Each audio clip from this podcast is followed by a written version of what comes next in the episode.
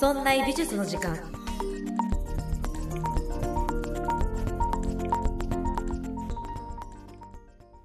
美術を身近にするこの番組「そんな美術の時間」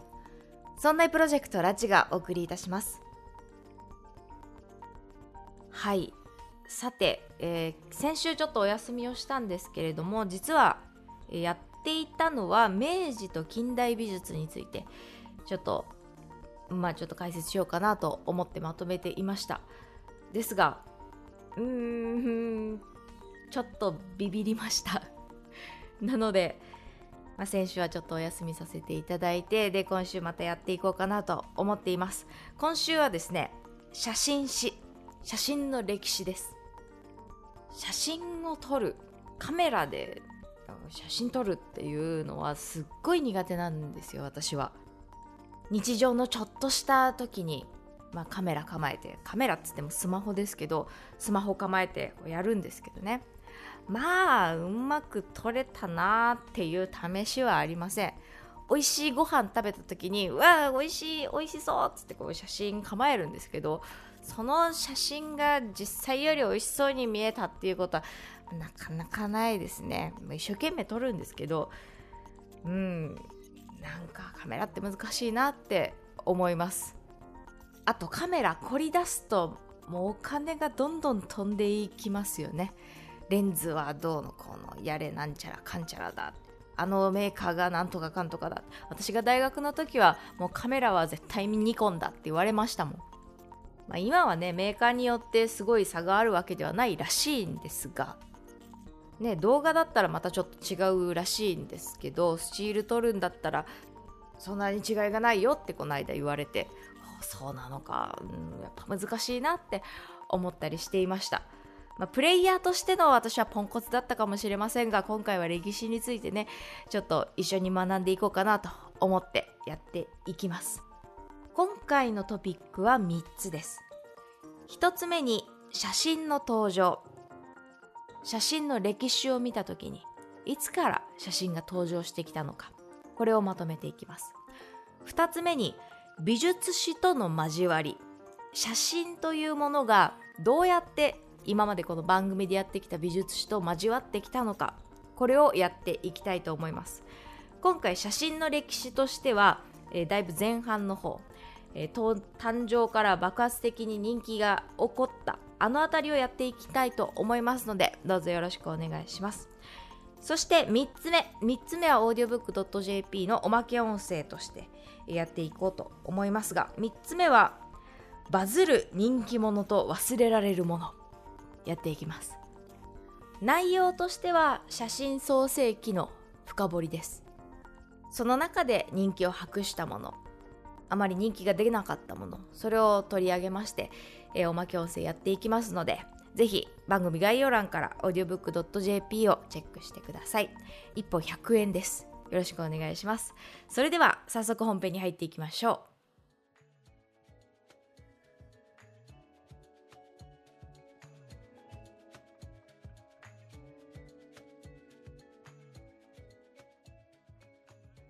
さて今回は写真をやります。まず最初に、えー、写真の登場。ヨーロッパの歴史においてカメラという言葉が最初に登場してきたのは、えー、ラテン語で暗い部屋という言葉を表すカメラオブスクラです。オブスクラが曖昧とかなんか暗いぼんやりとっていうような意味があるようでカメラっていうのはもともと部屋とかっていう意味があったみたいなんですね。その名の通り暗い部屋で行います。暗い部屋の中に、えー、壁にポツンと穴が開いてましてそこから光が入ってきてでその光が照らされた反対側の壁に、えー、紙か何か置いてでそこに映った風景を、えー、紙でトレースする輪郭をトレースするっていうのがもともとカメラのようなものの成り立ちこれがスタートだったみたいです。これについては原型になるものは古代からあるようで、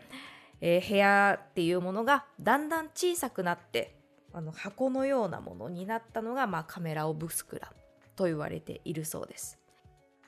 この原型が見られるのはヨーロッパだけではなくて例えば中国春秋時代にも、えそれと似たようなものを論じている文章が残っているそうです。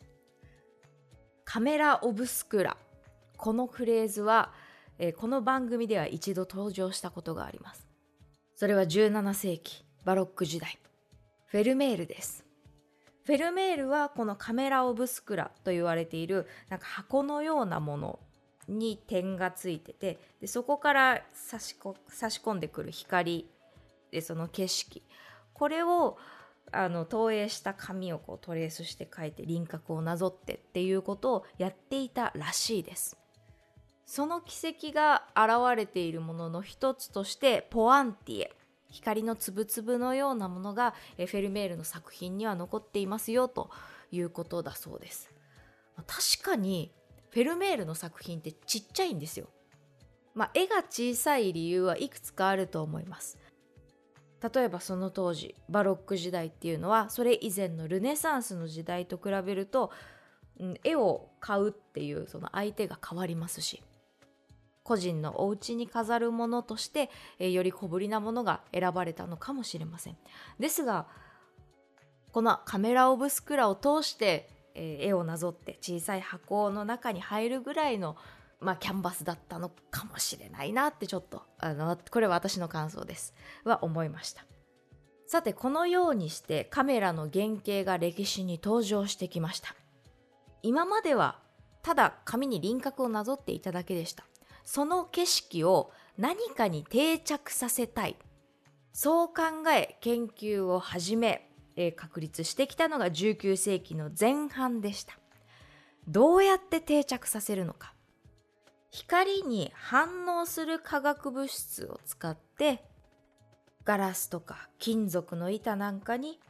光の反応具合を定着させようという動きが起こったみたいなんです。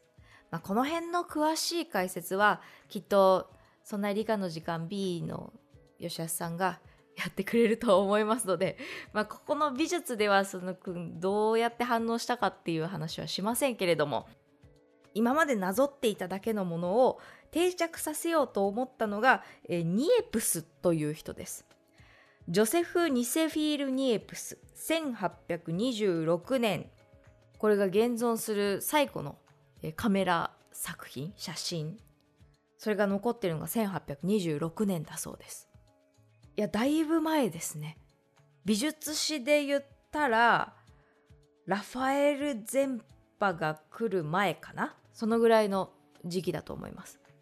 ニエプスさんが窓からの眺めをこうカメラで写真で撮ったっていうのが残されています。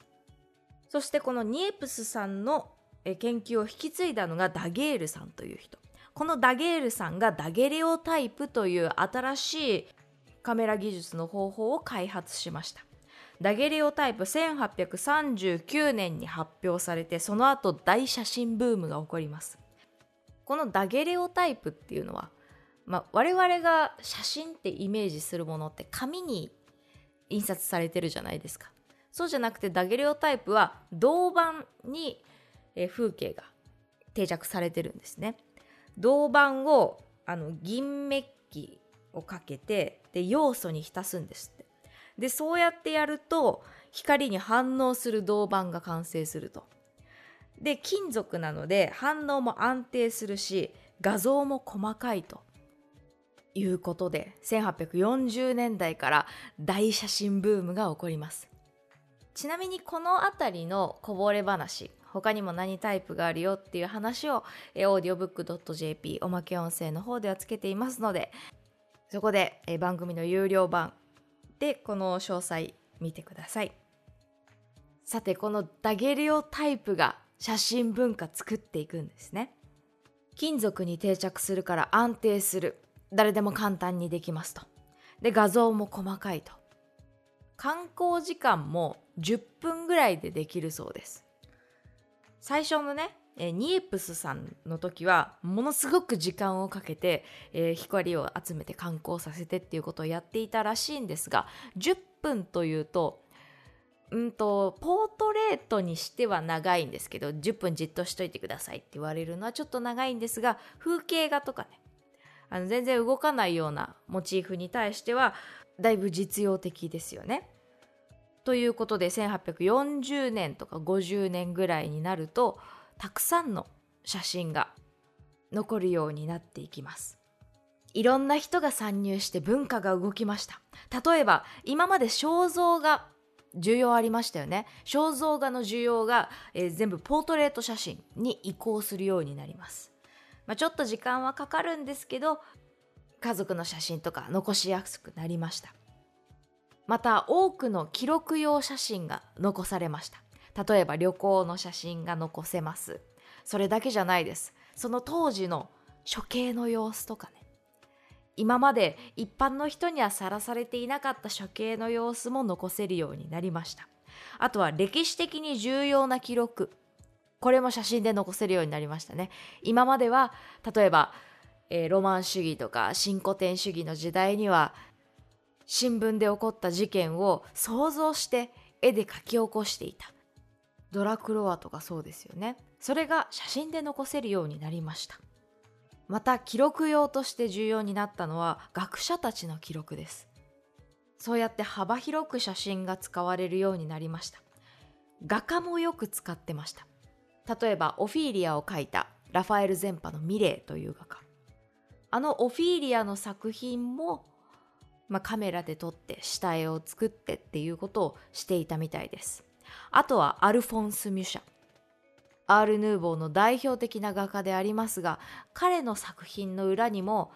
モデルさんがポーズをとって写真に収めているようなそういう記録がたくさん残っています。そういった写真から、えー、人の輪郭を撮ってで人の表情を撮ってで自分の作品絵画作品に落とし込むということをしていました。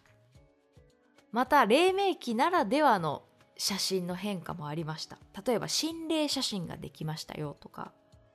これはですねウィリアム・マムラーという方が心霊写真をね作っていったんですけど一般の人はすごいこれ騙されたみたいなんです。ウィリアム・マムラーのこの写真としてはえ男性の肖像写真ポートレートなんですが裏にね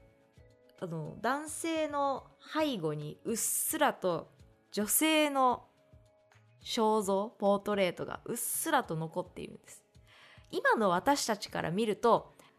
あ女性の写真をうっすらと重ねて男性のポートレートを撮っているんだなそれが分かります。でも当時の人はあ本当に心霊写真ってあるんだ背後霊ってあるんだって思ったらしいです。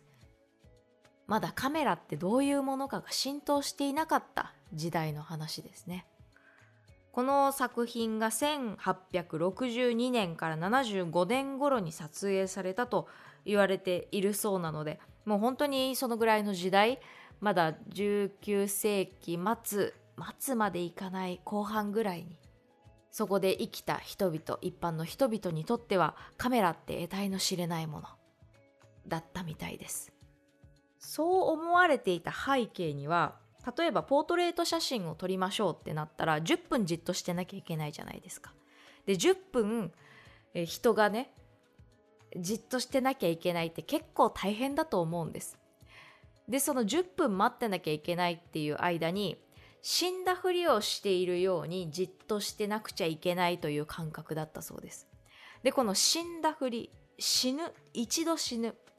カメラで撮影されるとなんか魂か何かが抜かれるんじゃないか。そういう方向に発展していったみたいなんです。なのでこういう心霊写真というのが、まあ、出てきたのかなというのが見えてきます。まあそういう認識のせいなのかポートレート写真と一緒になんか自分の髪の毛かなんかを入れとくんですって。この写真の額縁とかそのペンダントの中とかにね。そうやって何かこう魂みたいなのが抜けるんじゃないかと思われていたのがあったみたいです。あとは1857年、え、レイランダーさんという人が、え、合成写真初の合成写真かな。ネガをつなぎ合わせて合成写真を作っていくというのを、え、試みた。初の合成写真が出てきたのも1857年60年代ぐらいの、え、時代だったみたいです。さてこのように誰でも使えるカメラが登場してきたことにより肖像画がポートレート写真になったり記録用のものがたくさん出てきたりあるいは画家が下絵用としてカメラを使っていたり、まあ、黎明期ならではの心霊写真って本当にあるんじゃないかとか合成写真ができましたとかあとは連写の作品とかも、まあ、たくさん出てくるんですけれどもそういった新しい写真がたくさん登場してきました。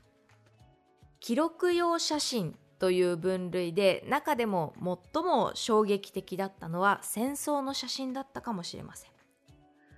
ロンドン写真協会の創立者の一人であって中心的存在だったロジャー・フェントン。この方が1850年代から出てくるんですけれどもその人がクリミア戦争の写真を撮っていたみたいで、まあ、かなり影響を与えた作品人物だったのかなと思います。さあこれが写真の歴史です。こうやって幕を開けることになりました。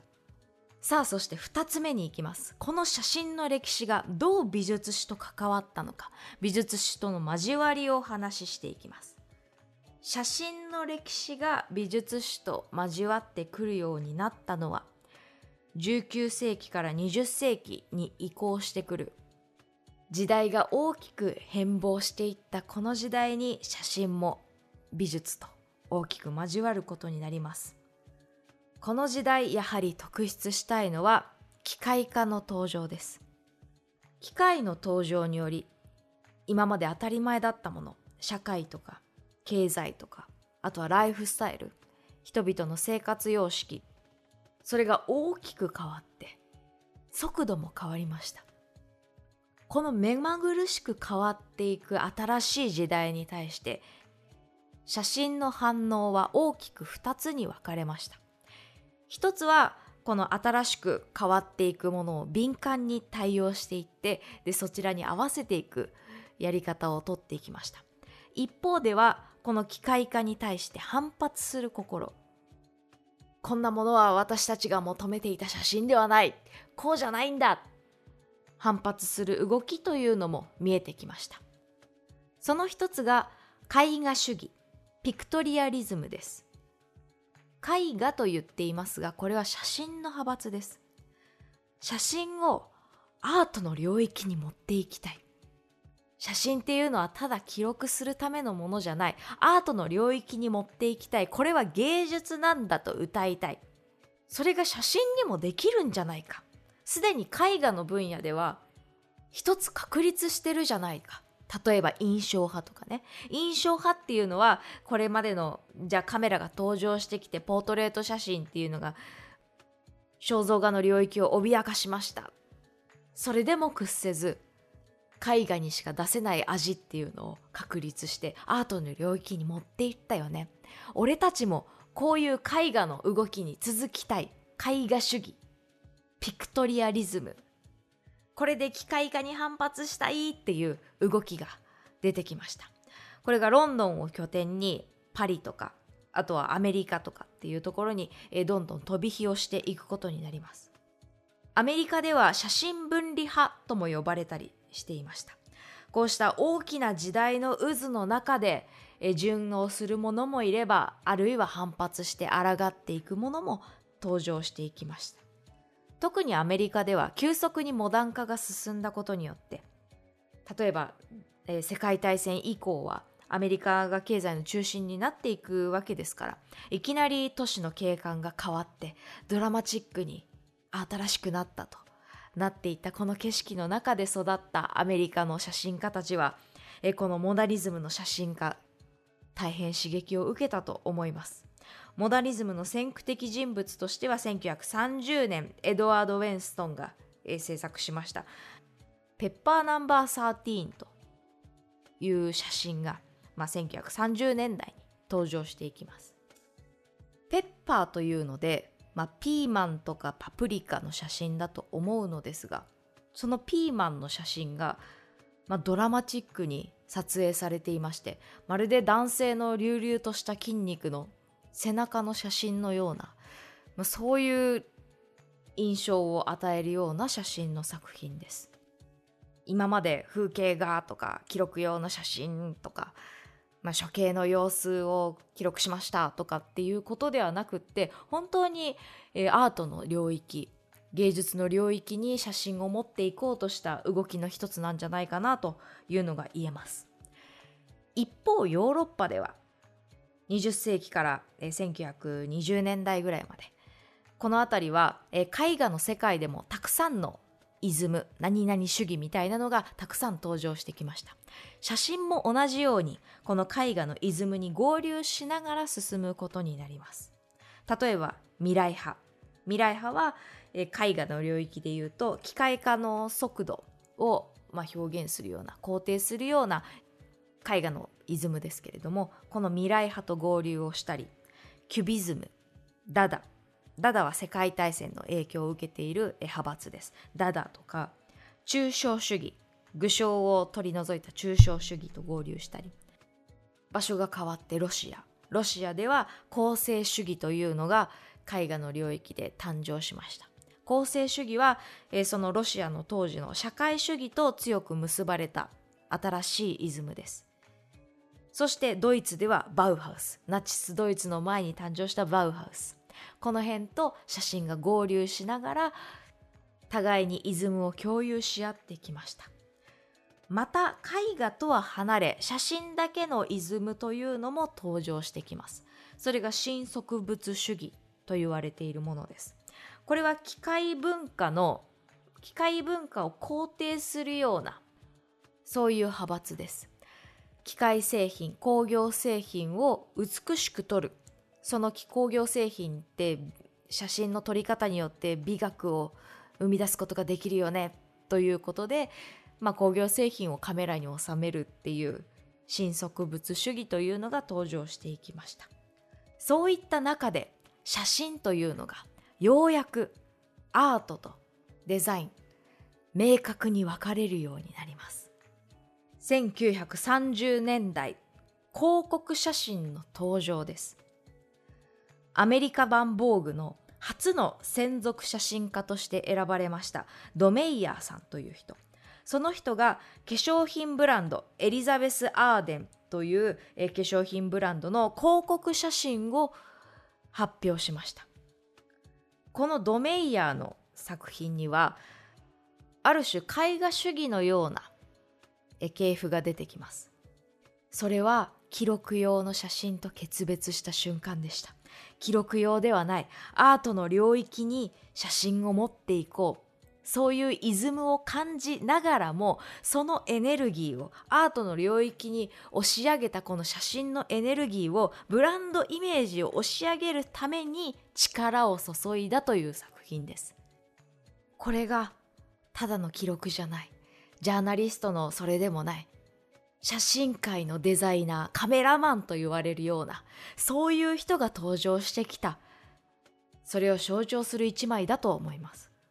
このように写真界のデザイナーともいえるカメラマンが登場しまたある方面では写真界で絵画のようになっていきたいと願っているフォトグラファーと後に言われるような人たちがどんどん力を使っていきます。これが2つ目のトピック。美術史との交わりをお話ししていきました。さあいかがだったでしょうか？写真の誕生から始まって、えー、最初はですねその写真の、えー、新しい技術というものに付随していきながらどんどん進化していきます。新しい技術が登場してきてでいろんな人がカメラを使えるようになった。人が動いて文化が動きました。たくさんの幅広い写真作品というのが、えー、残るようになります。そんな中でいやそうじゃない記録用じゃないアートの領域に持っていきたい写真というのも芸術の域に達したいと願った人たちが絵画主義ピクトリアリズムを登場させていってえ後にフォトグラファーと言えるような流れを作っていきました。一方で20世紀の前半にいわゆるカメラマンと言えるようなそういう人作品が残るようになっていきます。このカメラマンあるいはフォトグラファーと言われる人たちは大きな時代の渦から誕生し分裂し互いが影響を与えながら成長してそしてそれが今に続いているのじゃないかなと思っています。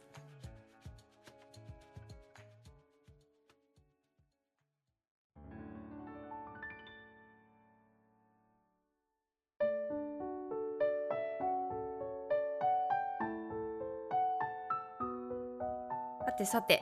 いかがだったでしょうか？このエンディングの後に audiobook.jp ではおまけ音声をつけます。聞き放題登録をしていただくかあるいは単品購入でご視聴いただけますのでぜひよろしくお願いします。単品購入はちょっと時間が空くんですけど、えー、10営業日程度とオーディオブックさんで言われています。まあなので2週間後ぐらいに単品購入が発売されるかと思いますのでチェックしていただけるといいかなと思います。いや今回の写真は面白かったですね。写真をずっとやりたかったんです。で何だったら写真家を取り上げてくださいと時々言われたりしました。最近ではソウルライターとかあとはですね静岡にもえそういう美術館がありますのでそこをねちょっとって思っていたんですがなんかそれをやる前にこう全史写真全史みたいなのをやりたいなと思っていたので、まあ、今回できて本当に良かったなと思います。今回は写真の歴史といってもかなり前半の方をやっていったのでまたいつかね、えー、20世紀になってからデジタルになってからの写真の動きというのもやっていけたらいいなと思っています。まだまだ面白いですよ。写真はね、まあ、絵画に比べて歴史は浅いのでそういった意味ではまあ分かりやすいジャンルと言えるかもしれませんがまあその短いからこそその細かいところまで目がいってその細かいところを深掘りしていくとまた難しさが増すかなという、まあ、そういう側面もあるような、えー、写真の歴史かなと思います。はいということでありがとうございます。そしてですねエンディングをつけた理由はやっぱり今回も Amazon レビューお読みしたいなと思ってエンディングをつけました。大人の雑学西洋画家辞典発売しておりますので、ぜひ買ってください。よろしくお願いします。さて、えー、レビューを読みたいと思います。ミカタンファンさんからいただきました。ありがとうございます。コスパ最高、持ち歩きたくなる本です。ありがとうございます。いつもポッドキャストで聞いている番組が本になったので予約して買いました。ありがとうございます。しっかりした紙質でカラー版。あ、そうなんですよ。なんか、意外と紙がしっかりしてて私も最初びっくりしました。各ページの配色やデザイン、文字フォントの選び方などは、ラチさんのこだわりを感じます。それとラチさんの画家のイラストが素敵ですね。まるで生きている人のようで、今にも語りかけてくるような気がします。中でも私の一番のお気に入りは、お、いいですね、これ。クリムトです。本の内容は一人一人の画家のエピソードが簡潔にまとめられていて短時間で読めます。画家は時系列に並んでいるので最初から順に読んでいただくとえあ読んでいくと美術史の流れがわかるという優れものです。この本を読んだら美術館に行きたくなりますよ。レッツゴーと。ありがとうございます。あこれいいですね。一番のお気に入りは誰です？みたいな。私の一番のお気に入りは、まあ、めちゃくちゃ悩むんですけど35人。どれも思い出があるんでね。でもやっぱり本を書くとなった時に、まあ、大事にしたかったのは最初の1人2人だったのでそこはちょっと他のものよりは本ということで気合を入れたところだったかなと思います。お気に入りがもしあったら教えてください。お願いします。クリムトいいですよね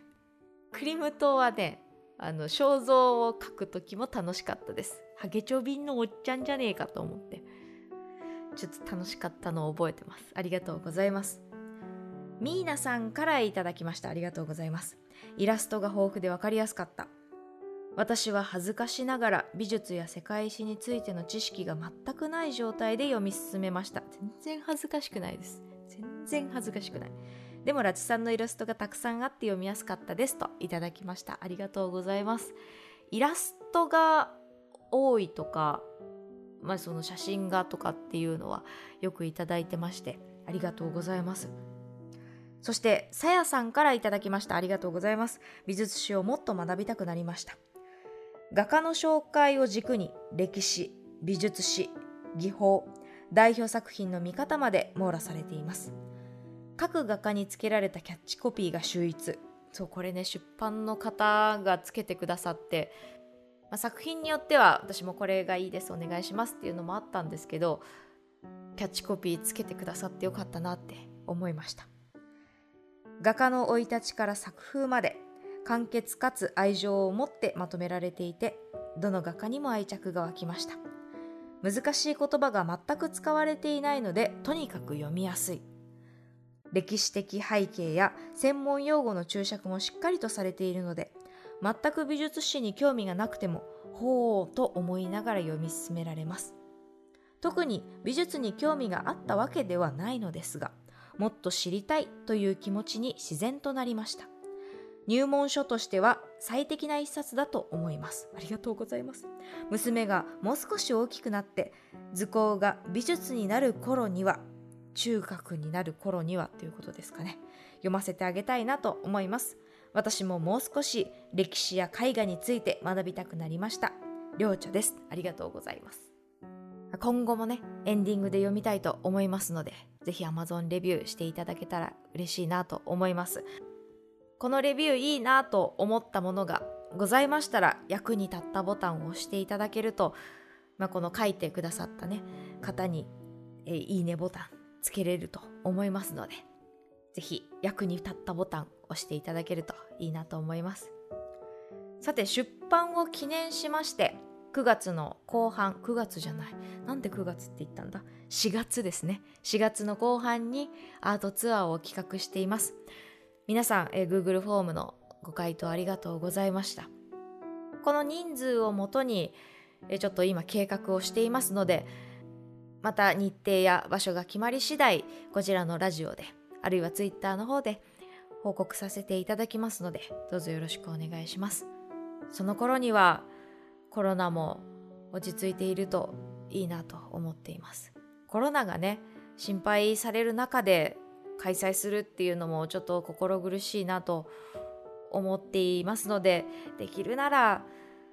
もう安心できるよねという時に開催したいなと私は思っています。